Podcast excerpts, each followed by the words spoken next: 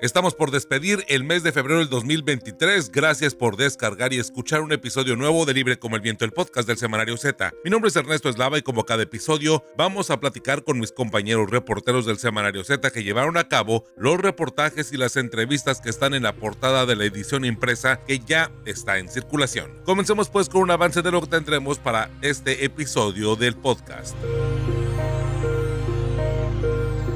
Mantente informado en el Semanario Z y súmate a nuestras redes sociales. En Facebook nos encuentras como Semanario Z, en Twitter como arroba Z Tijuana, en Instagram como arroba Z Tijuana y en TikTok como Semanario Z. Visita ztijuana.com.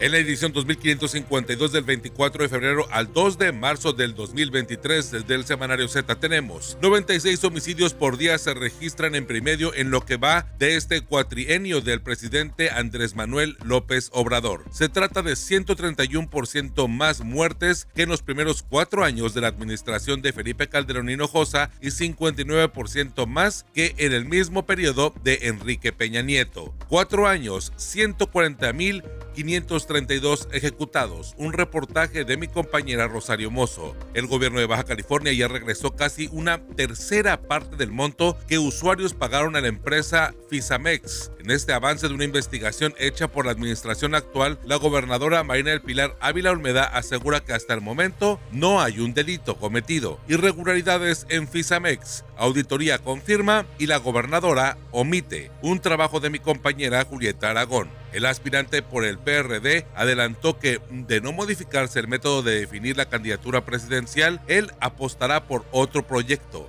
Si PAN impone candidato, va por México, se hunde. Es una de las respuestas que dio el senador Mancera a Eduardo Andrade Uribe en una entrevista exclusiva al semanario Z. Estás escuchando Libre como el Viento, el podcast del semanario Z.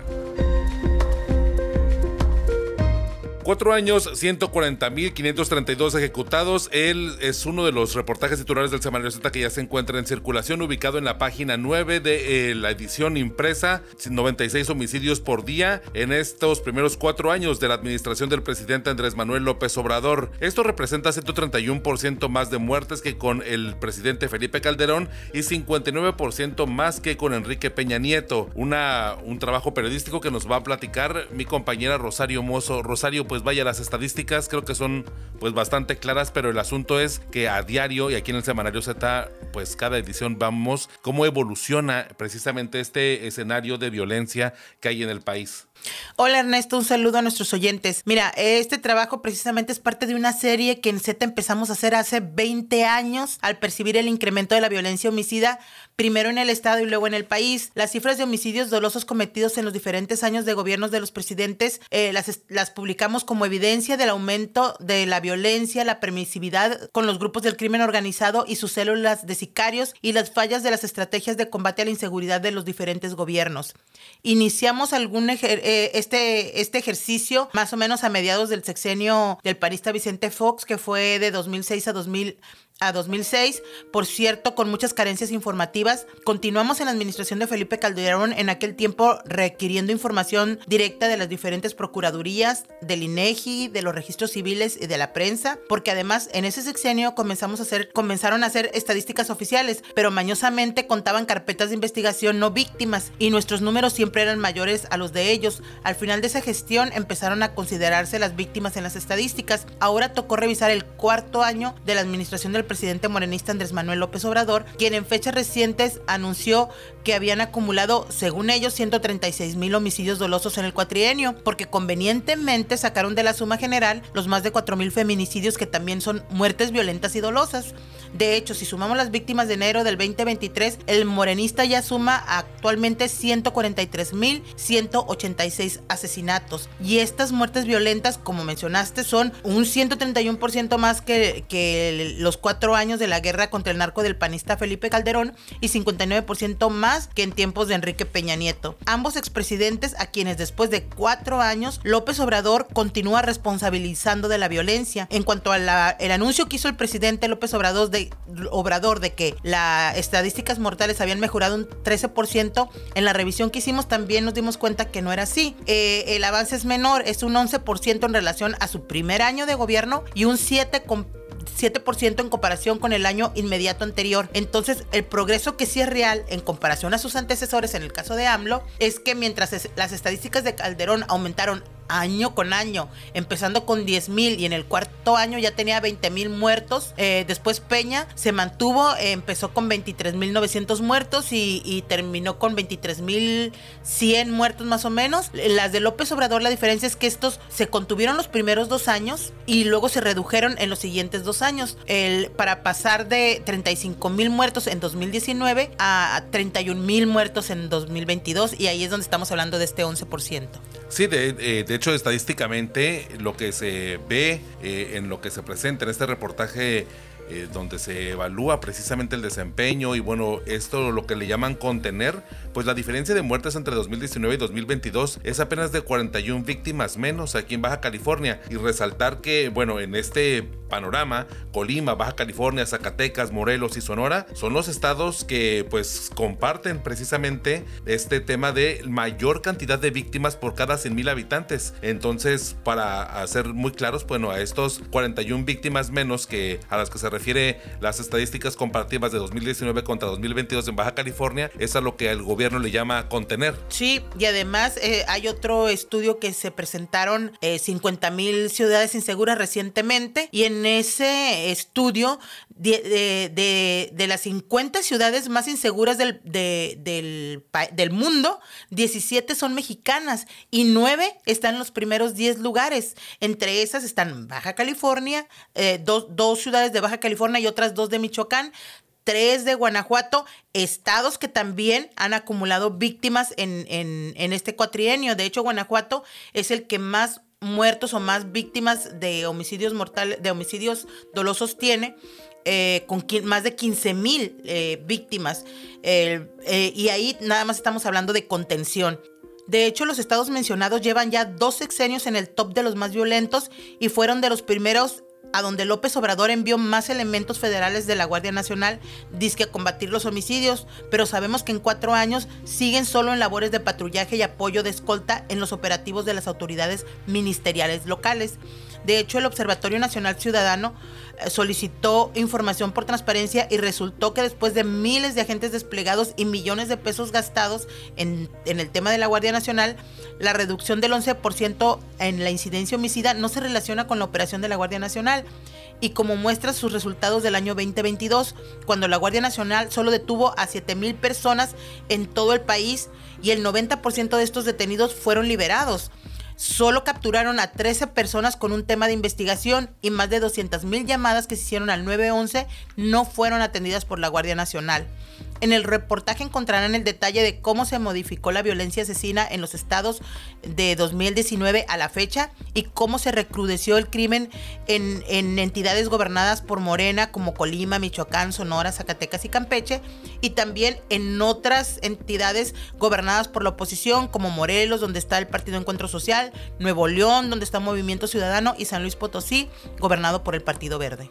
Sí, cabe mencionar que aquí, por ejemplo, Baja California está en un segundo lugar nacional en la cantidad de muertes violentas acumuladas en cuatro años. En segundo lugar nacional por cada 100.000 habitantes, de acuerdo a este observatorio, eh, observatorio que hace énfasis, que es el Observatorio Nacional Ciudadano. También eh, las cifras eh, indican que Tijuana y Ensenada se encuentran también en el ranking de las 50 ciudades más violentas de las que hacías mención, elaborado por el Consejo Ciudadano para la Seguridad Pública y la Justicia Penal AC y también por Misión Rescate México. Pero algo que llama mucho la atención, Rosario, es que pues en este trabajo se presenta también que lo que ya habías comentado, el acento de que la autoridad no cuenta todos los asesinatos. Así es, Ernesto, es cierto. Fíjate que de nuevo desde el Observatorio Nacional nos comentaron que algunas fiscalías de los estados como Sonora y Veracruz publican em, unas cifras en un año y año y medio después o seis meses después las modifican y la gente ni cuenta se da que en el caso de Sonora sería por falta de capacidad. Ellos no, no tienen la intención de, de, esconder los datos y en el de Veracruz es una mala práctica intencional que data desde el 2010 eh, con que eh, algunas entidades que, que, se dedican a hacer estos análisis de homicidios han, eh, eh, se han peleado con los gobernadores de Veracruz, han entablado incluso temas legales por, por esta situación. Y, y, aquí, por ejemplo, la, discordancia de números o los números que cambian pueden ser hasta de 100 a 200 víctimas de acuerdo a lo que han atestiguado es, eh, tan solo el Observatorio Nacional. Eh, pero el ejemplo que todos atestiguamos y que fue el más reciente son las 29 víctimas del segundo Culiacanazo, los 19 delincuentes y 10 elementos de las Fuerzas Armadas que fueron abatidos en el enfrentamiento durante la captura de Ovidio Guzmán el 5 de enero del 2023. En el reporte de enero de la Fiscalía de Sinaloa solo incluyó 48 muertes violentas y dijeron que los 29 que mencionó el secretario de la Defensa, Luis Crescencio Sandoval, ellos no los consideraban en su estadística porque era un investigación que estaba siguiendo la Fiscalía General de la República, así que simplemente los borraron de un plumazo. Entonces, esto es un ejemplo claro, estamos hablando nada más de 29, bueno, no nada más, estamos hablando de 29 homicidios que de alguna manera está claro que no se reportaron y nadie dio explicaciones, ni dónde quedaron, ni qué va a pasar, ni si se van a incluir en algún momento, pero como mencionan los, los diferentes asociaciones dedicadas a, a revisar estos números, pues no, son, no es el único caso. Y bueno, Ernesto, este y otra información es la que pueden encontrar en la edición de Z que está actualmente en circulación. Muchísimas gracias Rosario por este análisis tan amplio y el hecho de ver cómo es que en estos primeros cuatro años de la administración de Andrés Manuel López Obrador se ha comportado uno de los temas que pues precisamente eh, políticamente se ha más eh, capitalizado, que es el asunto de dimensionar cuánta violencia y más en el tema de las fatalidades se han registrado en el país y en torno a las estadísticas, pues eh, recordar que incluso en ztijuana.com hemos dado cuenta cuando las autoridades autoridades locales también de forma, pues a lo mejor sí descuidada, no sabemos exactamente cuál podría ser la intención, pero pues vamos a llamarla así descuido, pues han de alguna manera disminuido la cantidad en cuanto a la suma de los homicidios que se presentan en Baja California. Y recientemente pues vemos que por ejemplo los partes policíacos que el año pasado traían el acumulado anual, pues ya simplemente lo empezaron a dejar de hacer para que ahora sí que el medio de comunicación pues lleve su propia estadística. Y aquí lo que se pierde un tanto pues es el asunto de oficialmente pues tener una referencia para que haya una comunión entre la información que se difunde y lo oficial que pudiera resultar el tema de la contabilización y la dimensión de la violencia en, el, en la región. Hay, hay muchos datos que también van a poder verlos en el reportaje.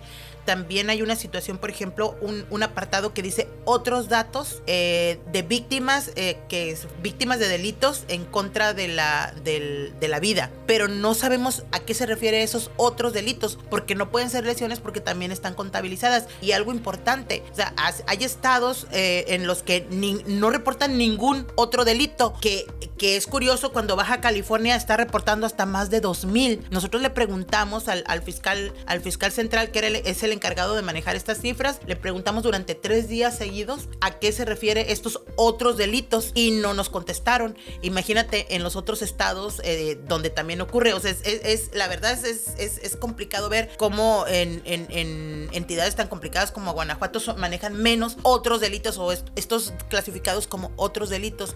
Entonces, las estadísticas que de por sí ya están muy altas, tienen serios problemas de integración y eso es algo que no se está revisando. Eh, estuvimos, estuvimos checando la información con los consejeros ciudadanos o con los representantes ciudadanos en el Consejo de Seguridad y realmente no están haciendo nada al respecto y tampoco están siendo escuchados. Sí, son 32 problemas, ¿no? Por así llamarlo, más el, la Ciudad de México, ¿no? Que en verdad que pues a final de cuentas cada una tiene su tropicalización con el asunto de las fiscalías estatales y los que están llevando estas estadísticas y que, ah, insisto, un medio de comunicación puede tener su propio conteo y su propia relatoría, pero tiene que saber una referencia directa con el asunto oficial y bueno, que desde lo oficial haya una disminución, pues sí es un problema, un, problema para incluso reconocer, para incluso programar, analizar, eh, generar incluso políticas públicas. Es un problema, o sea, no es un tema nada más de que lo rasuraron porque se quieren ver bien o porque no quieren dimensionar bien el problema. Es un, es un asunto mucho más profundo y complicado. Y esto era lo que sucedía en tiempos de Fox y Calderón, cuando todavía no estaba establecido bien a bien el, eh, este, esta información nacional. Sin embargo, pues no seguimos sin avanzar. bueno, se han dado pequeños pasitos y en aquel momento los medios que hacíamos este trabajo teníamos que estar buscando en las diferentes plataformas, en la de INEGI, como te comentaba, en los registros civiles. Pero bueno, si en este momento las fiscalías no están reportando números reales al gobierno federal, imagínate a los medios de comunicación. Sí, o a estos organismos como INEGI, ¿no? Que a final de cuentas, pues, tienen una autonomía. Rosario, muchísimas gracias por esta información. Pues te leemos y los invitamos a consultar este reportaje en la página 9 del Semanario Z que ya se encuentra en circulación. Cuatro años de la administración de López Obrador, 140.532 ejecutados. Un reportaje ubicado en la página 9 del Semanario Z que ya se encuentra en circulación.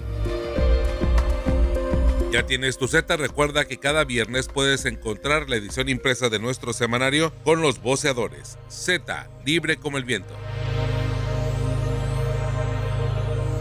En la página 16 podemos encontrar un reportaje de mi compañera Julieta Aragón, irregularidades en Fisamex, auditoría confirma, Marina omite. El gobierno de Baja California ya regresó casi una tercera parte del monto que los usuarios pagaron a la empresa. El avance de la investigación hecha por la administración actual de Marina del Pilar Ávila Olmeda, la gobernadora asegura que hasta el momento no hay un delito cometido. Este reportaje, bueno Julieta, primeramente, este, vaya, el seguimiento ¿Cómo comprenderlo para poderlo de, nueva cuenta dimensionar? Fisamex es una empresa que se fue contratada por el gobierno del gobernador Jaime Bonilla, el gobernador de Morena, y esta empresa se dedicó a hacer algunas auditorías y a presionar para el cobro de derechos de agua y consumos de agua y prácticamente, bueno, eh, de lo que carecían estas auditorías o de lo que se quejaron los, los empresarios o los dueños de estas cuentas, pues fue por la falta de, pues, eh, especificaciones técnicas o de profesionalización en este asunto. De ahí que algunas empresas pagaron millonarias cantidades de por el precisamente los derechos y los consumos de agua durante los últimos pues prácticamente dos años el bienio que duró la administración de Jaime Bonilla y al momento de cambiar de gobierno pues evidentemente vinieron pues toda una cascada de, de impugnaciones y de situaciones de pleitos legales pues que han orillado a lo que hemos comentado el asunto de que ya el gobierno de Baja California ha tenido que devolver precisamente pues una parte una gran parte de lo que se ha peleado por parte de estas empresas. ¿Estoy en lo correcto? Di el bien el contexto. Julieta, ¿cómo estás? Hola Ernesto, gusto en saludarte a ti el auditorio. Pues sí, eh, ya lo referías. Eh, Aprobado. la empresa Fisamex, eh, bueno, que en realidad la razón social es Romafam SADSB, conocida como comercialmente o, o en el gobierno de Bonilla como Fisamex pues recibió por auditorías que hizo a, usuarios de las cuatro comisiones del agua, en total 354 millones 34 mil pesos en la administración del actual senador morenista Jaime Bonilla Valdés, exgobernador de Baja California. Ahora, ¿qué ha pasado? En principio decirte que el 15 de febrero pasado la Auditoría Superior del, eh, del Estado pues envió un informe específico que se le había solicitado por parte del Congreso lo envió a la presidenta de la mesa directiva, eh, señalando irregularidades en la contratación de esta empresa. Hay que decir que esta empresa fue contratada de manera eh, directa, es decir, sin licitación, y es una de las observaciones que hace la Auditoría Superior del Estado. Y eh, también señala algunas cosas, pues, que muy interesantes en cuanto a la justificación que supuestamente se dio para contratarla. Es decir, se señaló que un comité de adquisiciones del Poder Ejecutivo eh, de alguna manera justificó la contratación de esta empresa considerando que las comisiones no contaban con personal capacitado para las actividades. Sin embargo, del análisis de los dictámenes, dictámenes emitidos, eh, la Auditoría Superior observó que no contenían explicación alguna relativa a circunstancias que pudieran provocar pérdidas o costos adicionales importantes para realizar las licitaciones y tampoco mencionan la información de naturaleza confidencial que justifique esa pues esa contratación directa. La auditoría señala que los dictámenes de la empresa no presentan una sofisticación técnica que justifique haberle pagado tales importes a la empresa. De hecho, se pueden obtener en una simple hoja de cálculo en la que se establezcan las fórmulas correspondientes. En ese sentido, señala la auditoría, la justificación de falta de personal capacitado no resulta suficiente, ya que con costos mucho menores, lo estoy citando, aún pagando horas extras, el personal de las comisiones podía haber formulado dichos dictámenes. Eso es en cuanto a la contratación.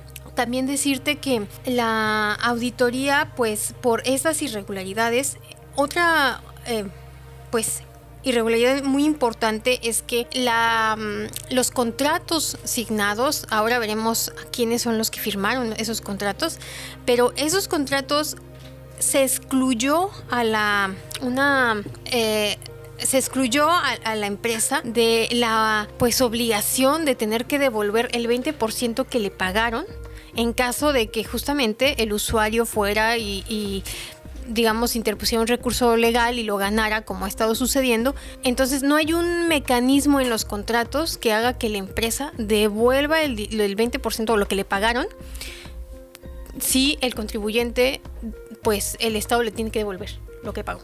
Sí, claro, o sea, no hay una no hay una garantía y aquí digo cabe resaltar que en este reportaje que has desarrollado y bueno, el seguimiento que le has dado, Julieta le ha dado seguimiento a este caso prácticamente desde que empezó eh, pues los las señales de alerta en cuanto a la administración pública y bueno, la forma en la que los empresarios se han estado manifestando desde primer desde ahora sí que desde la primera inspección, pero este cabe resaltar que por ejemplo, bueno, prácticamente el, gobierno del estado, sus arcas han regresado, pues eh, mediante convenio, 105 millones de pesos, bueno, más de 105 millones de pesos, a estos 24 usuarios de comisiones del agua que ganaron estos recursos legales. Además de que, bueno, actualmente están en, en disputa otros 56 millones de pesos y que pues, el caso va a seguir y que esto no es un tema de que se ha concluido. El reportaje cuenta hasta ahí la historia, que a final de cuentas, este, pues es una inconformidad, pues bastante eh, y que es una, una realidad, ¿no?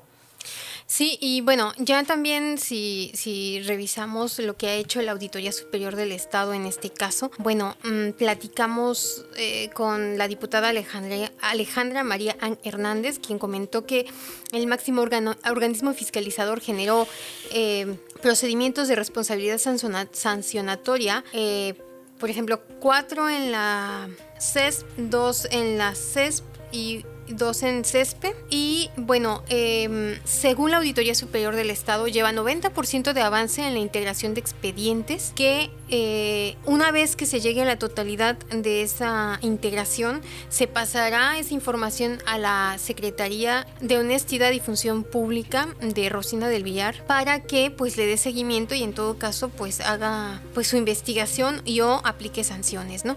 Mm, hay que señalar que también la, se sabe que la Secretaría de Honestidad y Función Pública lleva a cabo pues su propia investigación.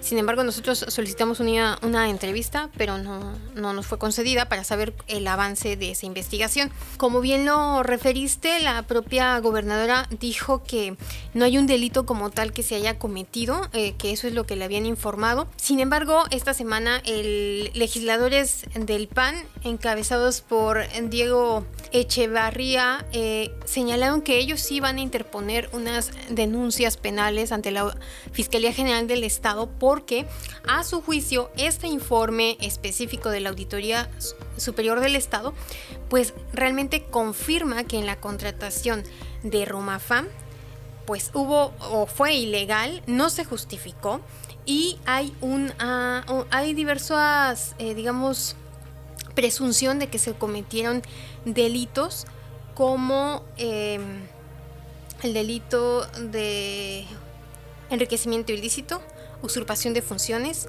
daño patrimonial y coalición de servidores públicos. El daño patrimonial, nos explicaba el legislador, se debe a que justamente como te decía, en los contratos no se estableció fianzas ni garantías que hicieran que la empresa tuviera que devolver el dinero que cobró si el contribuyente pues obtenía a favor los recursos legales y le tenía el gobierno del Estado que devolver dinero. Sí, las fianzas, o sea, no hay fianzas. Entonces, e, él sí ve que hay un pues daño patrimonial y bueno, el hecho de que el gobierno del estado haya devuelto ya lo que mencionabas, cientos, más de 105 millones y la empresa no haya devuelto ni un centavo de los más de 354 millones que obtuvo, pues él lo ve claro, ¿no? Que existe ese, esa comisión de ese delito, aunque pues veremos realmente si presentan estas denuncias ante la fiscalía y bueno, en todo caso el avance que pudiera darle la propia fiscalía. Sí, ahorita que lo comentas, digo, esto no viene en el reportaje, pero me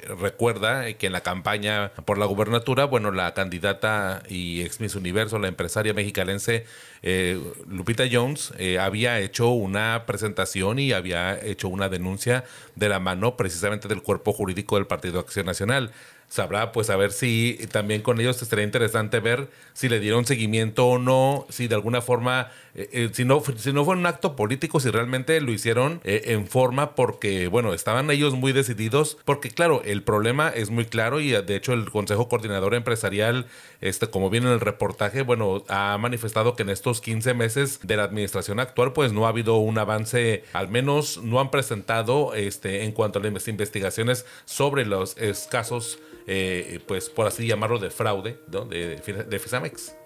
Lo que pasa es que, ajá, como bien dices, la candidata del PAN este, eh, sí presentó la denuncia, pero fue ante la Unidad de Inteligencia Financiera de la Secretaría de Hacienda y Crédito Público, que, bueno, ahora ya es Pablo Gómez quien la encabeza. La UIF, ajá. La UIF, ajá. Entonces, en teoría, ellos tendrían que revisar este caso y de encontrar alguna irregularidad, pues entonces ellos tendrían que este, presentar una denuncia ante la Fiscalía General de la República. Vaya cosas, fíjate que ese caso se se me antoja como para, como para, no sé, o sea, es, es muy digno de verlo como una especie de historia, pues de acción y como, no sé, o sea, es, es un entramado interesante porque, pues en verdad, es una lucha en el plano legal, pero bueno, que tuvo afectaciones muy serias en el asunto de la, de la iniciativa pública. Déjame decirte nada más que eh, según la Auditoría Superior del Estado, en los informes individuales de la cuenta pública 2020, ya pues advertía que eh, esta empresa había, por ejemplo, en el caso de la Comisión Estatal de Ensenada ya había hecho cobros de más en algunos casos que estudió, eh, debido a que la empresa aplicó normas técnicas para proyectos de sistema de agua potable y alcantarillado sanitario, cuya aplicación pues no era procedente porque dichas normas técnicas solo son competencia de la SIDURT. Señala también en, ese, en, esa, en esos informes de la cuenta pública 2020, en el caso de la Comisión Estatal de Servicios Públicos de Tijuana que no se había proporcionado evidencia documental que demostrara los servicios prestados y que también no se había por así que entregado información sobre el capital humano que, que utilizó la empresa para prestar el servicio, así como, bueno, como títulos universitarios, cédulas fiscales, eh, y también no se había presentado un estudio financiero para determinar por qué a la empresa le habían pagado el 20% de lo recuperado ni liquidaciones obrero-patronales que la empresa hubiera presentado ante el IMSS sobre su plantilla laboral.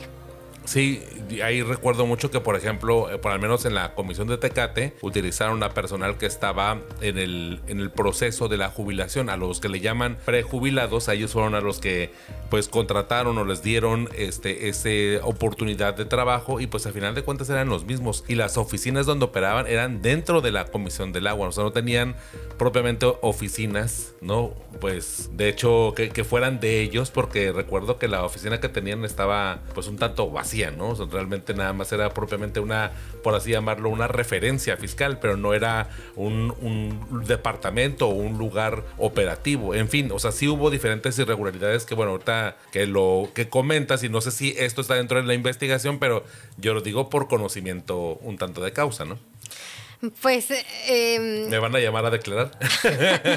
no, este, bueno, hablando de, las personas que, según el, este informe de la Auditoría Superior del Estado, firmaron estos contratos, pues eh, es, por ejemplo, en el caso de Mexicali, Estamos hablando de que se firmaron dos contratos, uno siendo el representante del organismo Héctor Soto Ibarra y el segundo José Armando Fernández Samaniego, hoy secretario del Agua.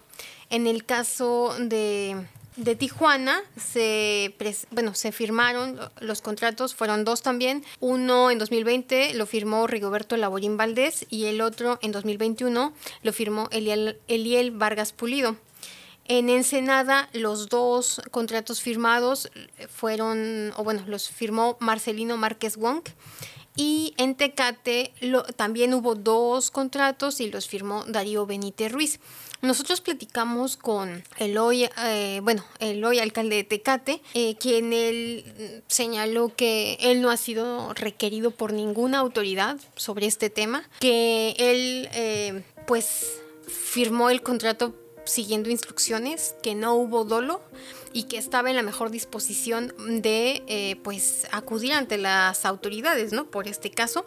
Algo que a mí me llamó la atención es que dijo que textualmente que si hoy el gobierno del estado se quisiera ir duro en el tema de Fisamex, tendría que pegarle un balazo en la cabeza al amigo Samaniego, a otros personajes que estuvieron en el asunto de Fisamex, y que Samaniego además fue un personaje que se fue durísimo contra varias empresas, que bueno, eh, porque pues como recordarás, cuando empezó este tema de Fisamex, eh, algunos empresarios se quejaron mucho de que llegaban, les cortaban el agua, les tapaban el drenaje. Entonces, sí, fue una acción bastante ruda.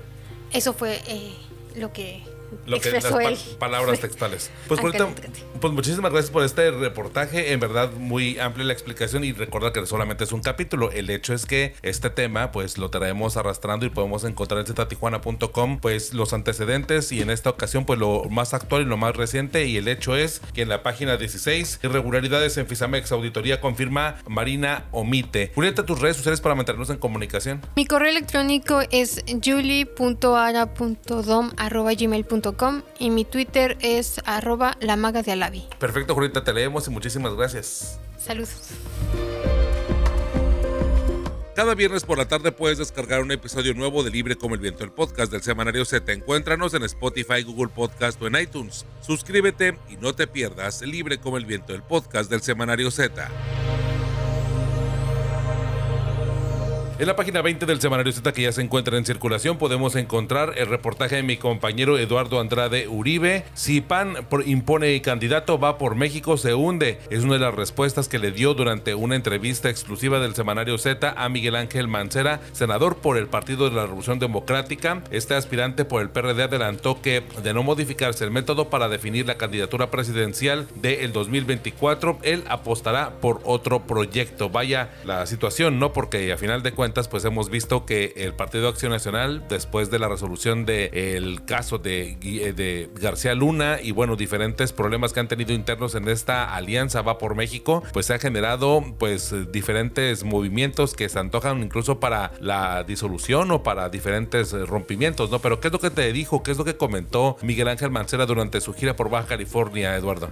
¿Qué tal Ernesto? Te saludo con mucho gusto. Pues efectivamente Miguel Ángel Mancera vino a decir, entre otras cosas, que este método de selección de la candidatura presidencial que pactaron eh, Alejandro Moreno Cárdenas y Marco Cortés Mendoza, pues no es de su parecer. Dice que en tal caso el método debiera cambiarse porque él no ve, y así lo dijo, no ve a ninguno de los aspirantes de las otras fuerzas políticas que integran la alianza, es decir, las tres que la integran que son PAN, PRI, PRD, yéndose a formar al Comité Ejecutivo Nacional del PAN para inscribirse a una convocatoria. Eh, no se dijo eh, estar eh, conforme o de acuerdo con este pacto que hicieron Alejandro Moreno y Marco Cortés y que vino a generar un desencuentro entre el líder del PRD Jesús Zambrano y estos dos líderes del PAN y del PRI. En tal caso, Miguel Ángel Mancera dice que pues bueno, ya hubo unas negociaciones, una suerte de reconciliación y en este caso lo único que se alcanzó a platicar fue que pues la alianza se va a abrir más a la ciudadanía. Pero la cuestión del método pues todavía prácticamente está en veremos. Entonces es por lo que él dice que pues que debe modificarse el método y, e incluso mencionó, como tú lo dijiste, que si este método persiste así tal cual, pues él de plano va a buscar otra vía. Eh, obviamente desde el lado de la oposición y ahí argumentó que vale la pena. Eh, reconoció que pues el partido en el poder que es Morena ya tiene a sus presidenciales bien posicionados, entonces para él sería como nadar a contracorriente, ¿no? Yéndose por la vía en solitario, pero dice que aún así vale la pena por todo lo que está en juego en el país políticamente hablando. Sí, eh, aparte que es importante reconocer que, por ejemplo, él viene prácticamente de un movimiento, ¿no? Similar, ¿no? Viene con cuando él estaba en PRD, bueno, todavía estaba por ahí Andrés Manuel López Obrador, de alguna forma él alcanza a lograr, por ejemplo, la jefatura de gobierno con un poco ese ese aro, esa fama, por así llamarlo, que tuvo el PRD en esos momentos en la capital del país y ahora, bueno, vemos cuando hacen esta alianza, digo, nada más como para contrastar que cuando hacen esta alianza recientemente, pues eh, el PRI y el PAN, pues no, de alguna manera tienen algunos encuentros. Eh, lanzan un comunicado, incluso el, logotipo del PRD, ¿no? que de pronto lo hemos platicado aquí contigo, forma es fondo de pronto en política y bueno, cuando no los incluyen, siento que coincide con que días después llega Mancera por acá y bueno, de alguna manera hace estas revelaciones que pues nos dejan un panorama un tanto, pues con más inquietudes que certezas, ¿no? Por así llamarlo.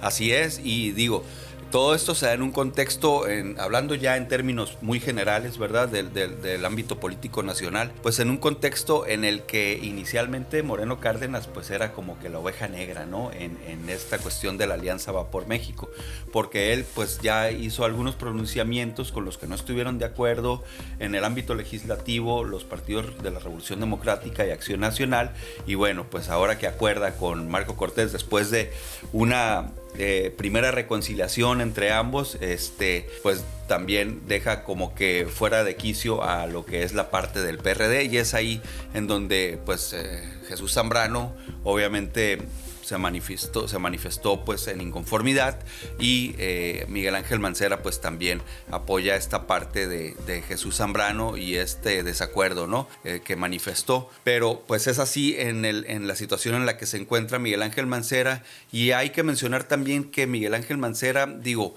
la alianza es algo que se está gestando y Miguel Ángel Mancera forma parte de más de 10 aspirantes que están por asumir o por querer asumir la candidatura de Va por México a la presidencia de la República. Del Partido Revolucionario Institucional simplemente se congregaron ocho aspirantes de los cuales siete sí confirmaron que querían ser, y esto fue el 18 de octubre, si mal no recuerdo. Sí, el año pasado. en los diálogos por México. Eh, por el PAN, pues está Santiago Krill, eh, que pues es el presidente del Congreso, y hay otras figuras también. Y por el PRD está Miguel Ángel Mancera y está Silvano Aureoles Conejo.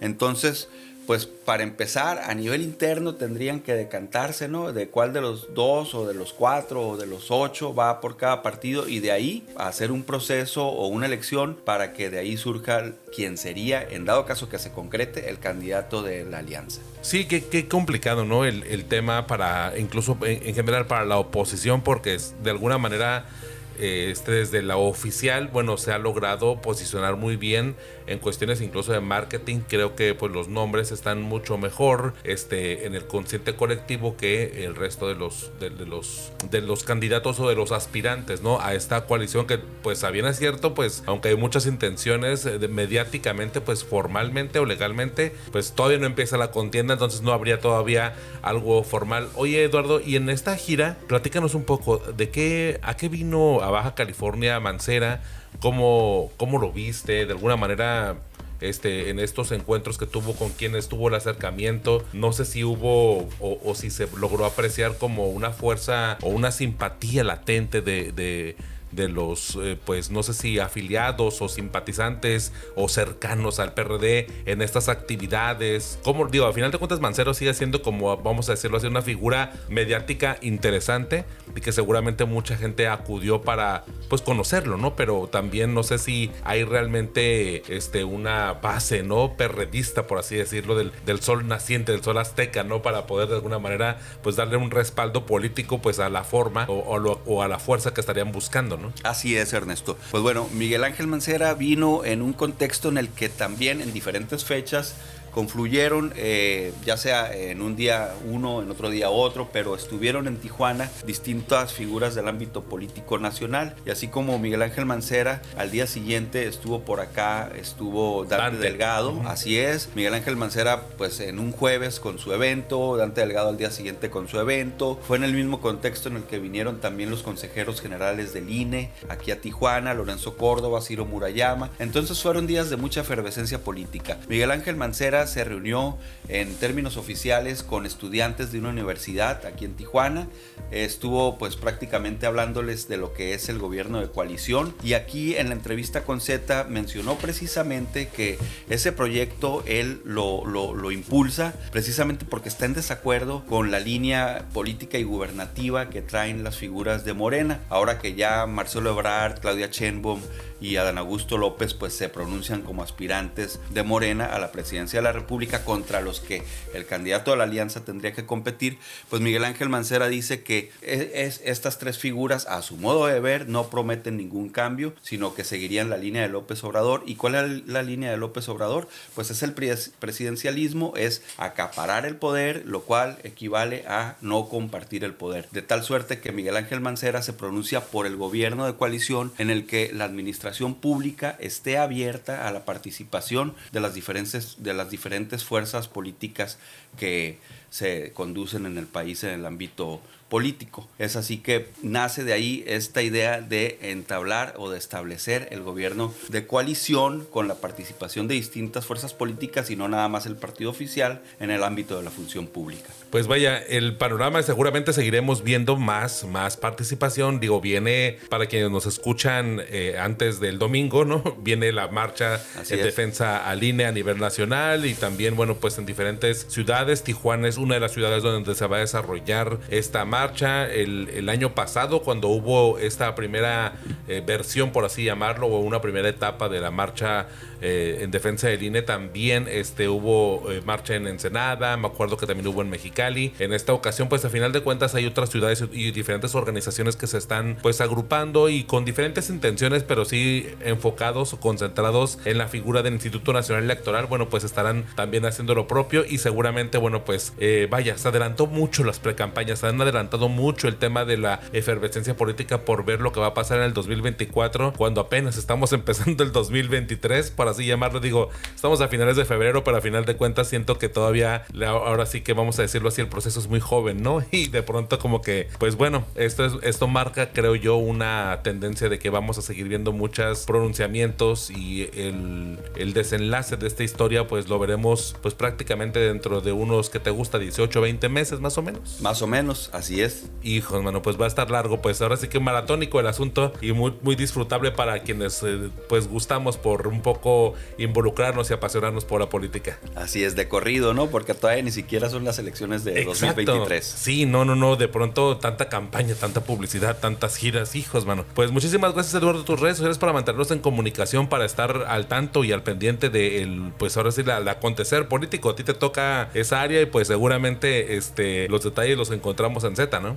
Así es, gracias Ernesto. Mi correo electrónico es eduandradeu.com y mi Facebook es Eduardo Andrade Uribe. Perfecto, Eduardo, pues muchísimas gracias y te leemos. Ya lo saben, si PAN impone candidato, va por México, se hunde. Es una de las respuestas que dio Miguel Ángel Mancera en esta entrevista exclusiva al Semanario Z, que se encuentra completa la entrevista en la página 20 del Semanario Z, que ya se encuentra en circulación. Muchísimas gracias, Eduardo. Muchas gracias, Ernesto.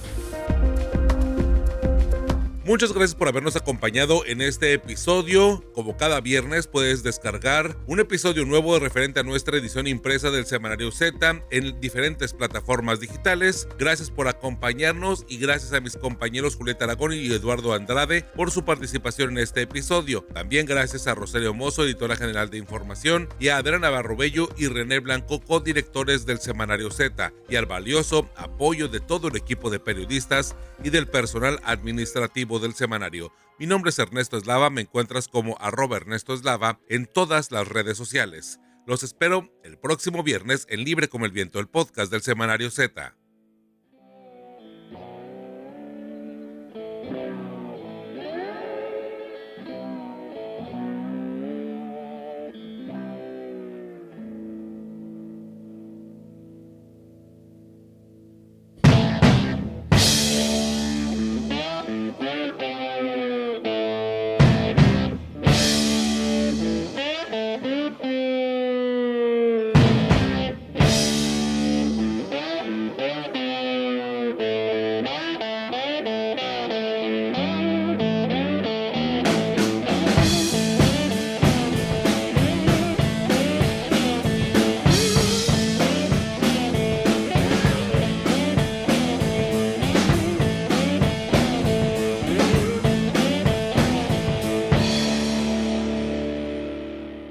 El 24 de febrero de 1975, ya casi medio siglo, se editó el doble disco de Led Zeppelin, Physical Graffiti, el último disco de acuerdo a los fanáticos de la época dorada del grupo, de acuerdo prácticamente a una base de fans críticos del desempeño y del desarrollo de la trayectoria de esta agrupación musical. De ahí, de este disco Physical Graffiti, eh, vamos a escuchar la versión remasterizada de In My Time of Dying. Una versión, una canción pues bastante profunda y una de las que aún sostiene en redes sociales las mayores reproducciones. Y miren que sí revisé de este disco las plataformas como Spotify, incluso YouTube cómo estaban las reproducciones de la canción y bueno, esta es precisamente la más emblemática y la más socorrida por los fanáticos en plataformas digitales actualmente de las más escuchadas, al menos de esta pieza musical. Nosotros nos reencontramos el próximo viernes y disfrutemos a Led Zeppelin, ya lo saben, el próximo viernes libre como el viento,